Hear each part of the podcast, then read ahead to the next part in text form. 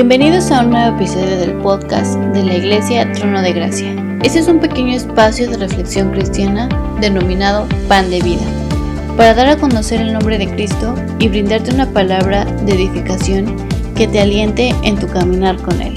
Esperamos que sea de bendición a tu vida.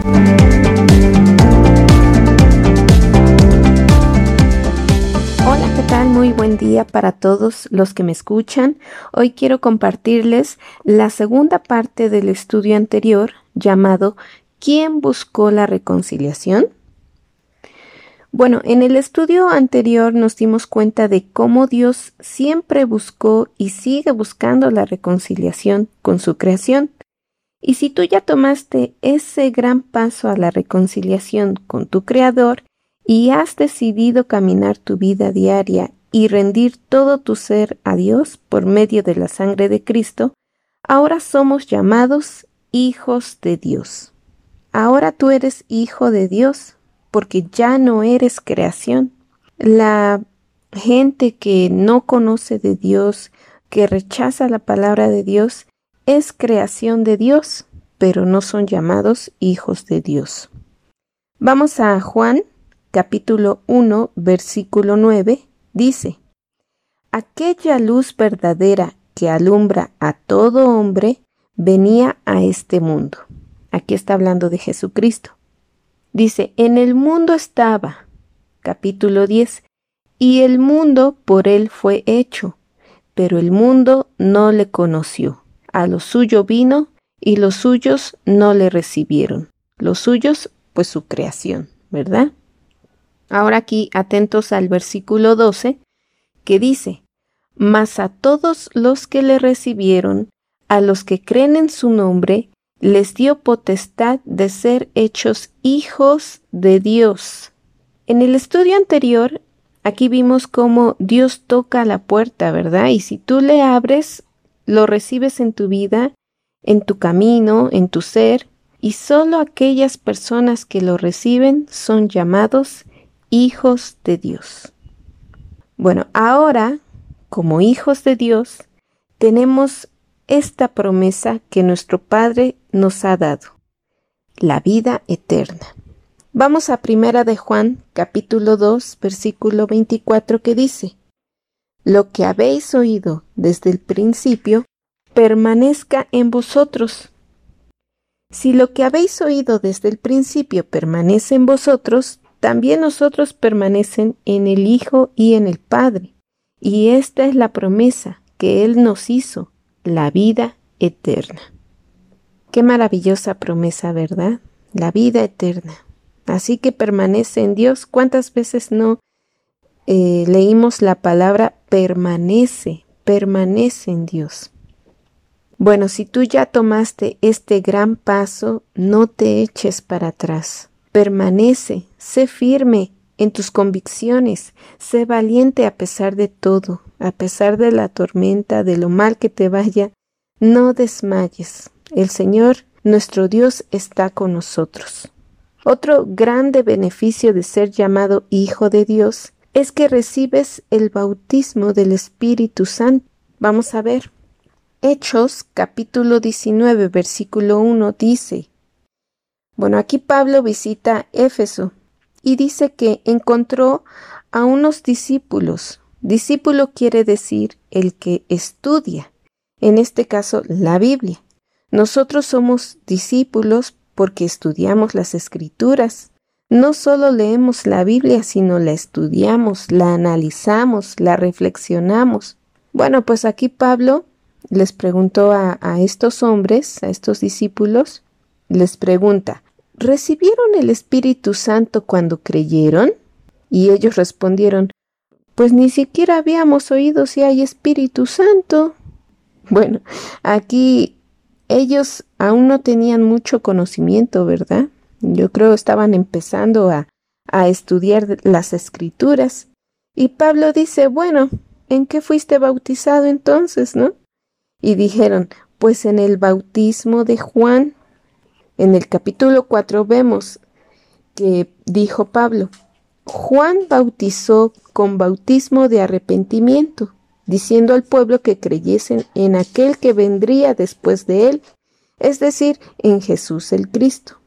Ahora capítulo 5 dice, cuando oyeron esto, fueron bautizados en el nombre del Señor Jesús, y habiéndoles impuesto Pablo las manos, vino sobre ellos el Espíritu Santo, y hablaban en lenguas y profetizaban, y eran por todos unos doce hombres.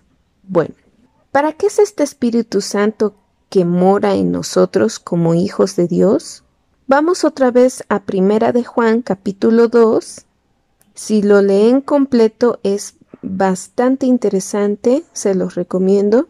Pero vamos al versículo 27 y dice, pero la unción que vosotros recibisteis, el Espíritu Santo, habla del Espíritu Santo, de Él permanece en vosotros y no tenéis necesidad de que nadie os enseñe, así como la unción misma os enseña todas las cosas y es verdadera y no es mentira, según ella os ha enseñado.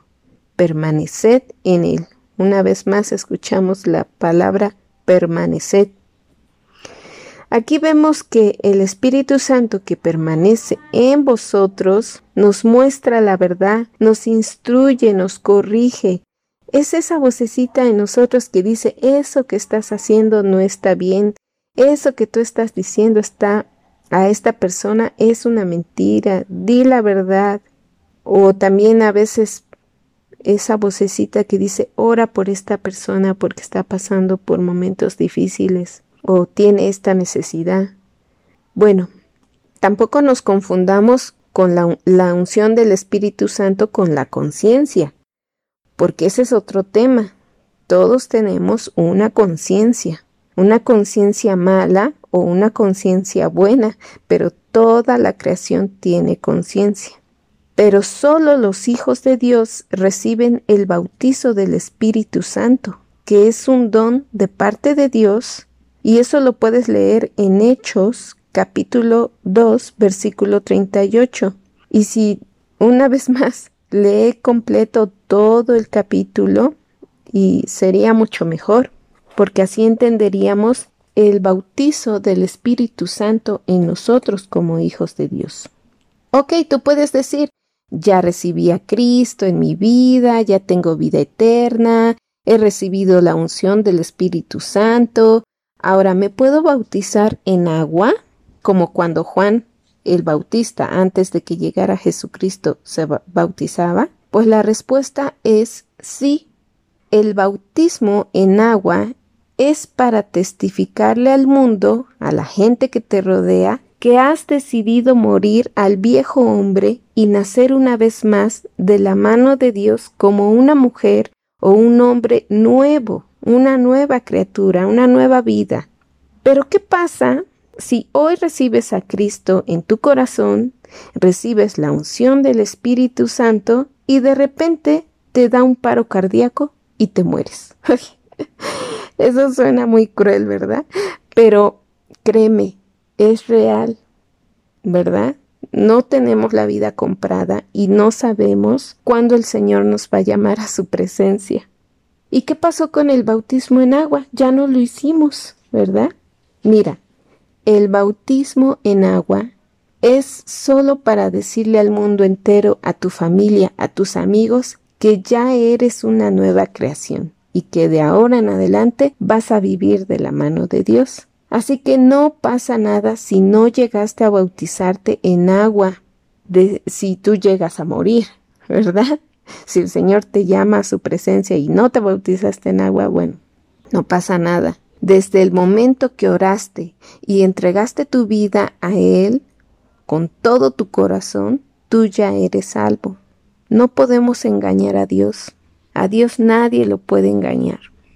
Dios sabe si de verdad hiciste tu oración con todo tu corazón, con todo tu ser, con arrepentimiento verdadero. Él lo sabe, porque muchas veces recibimos a Cristo, hacemos nuestra oración para quedar bien con el amigo, para quedar bien con, no sé, con el novio, con la novia. Solo Dios sabe y conoce nuestro corazón. A la gente podemos engañar, pero a Dios jamás lo vamos a engañar. Así que si tú lo hiciste, si tú entregaste tu vida a Cristo con todo tu corazón, Dios lo sabe, tú ya eres salvo. Pero mientras estamos en vida, tú vas a tener esa necesidad de quererte bautizar en agua para confirmar aún más el pacto que has hecho con Dios. La unción del Espíritu Santo que ahora mora en ti, tarde o temprano, te dará esa necesidad de bautizarte en agua. Y tú vas, vas a llegar, va a llegar el momento en que tú vas a decir, quiero bautizarme en agua, quiero invitar a mi familia, invitar a mis amigos, que sepan que de ahora en adelante mi vida, mi vida va a cambiar.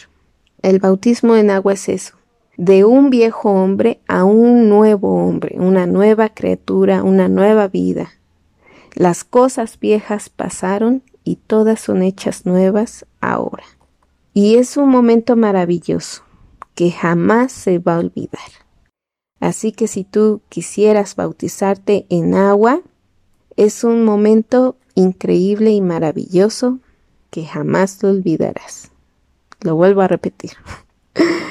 ok, bueno, tú dirás, ya hice mi oración de seguir a Cristo en mi vida, ya sé por fe que recibí la unción del Espíritu Santo, ya me bauticé en agua también.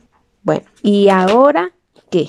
Bueno, pues algo que hemos leído mucho en este estudio, dice el Señor, permanece en mí. Permanece en mí.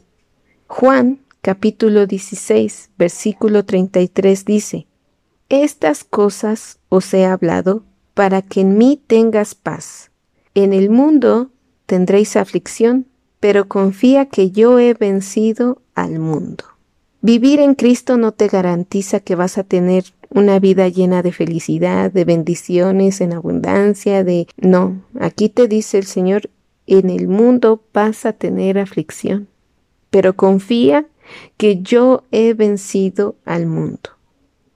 Y bueno, pues hasta aquí me quedo. No te pierdas la tercera parte de este hermoso estudio llamado ¿Quién buscó la reconciliación? Y y en el siguiente estudio vamos a ver cómo empezar en esta hermosa aventura de vivir en Cristo. Que tengan un hermoso día, Dios con todos y bendiciones. Adiós.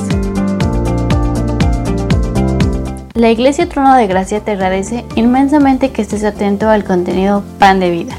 Te invitamos a participar con nosotros enviando tus preguntas a nuestras redes sociales. Puedes encontrarnos como Iglesia Trono de Gracia. Hasta pronto.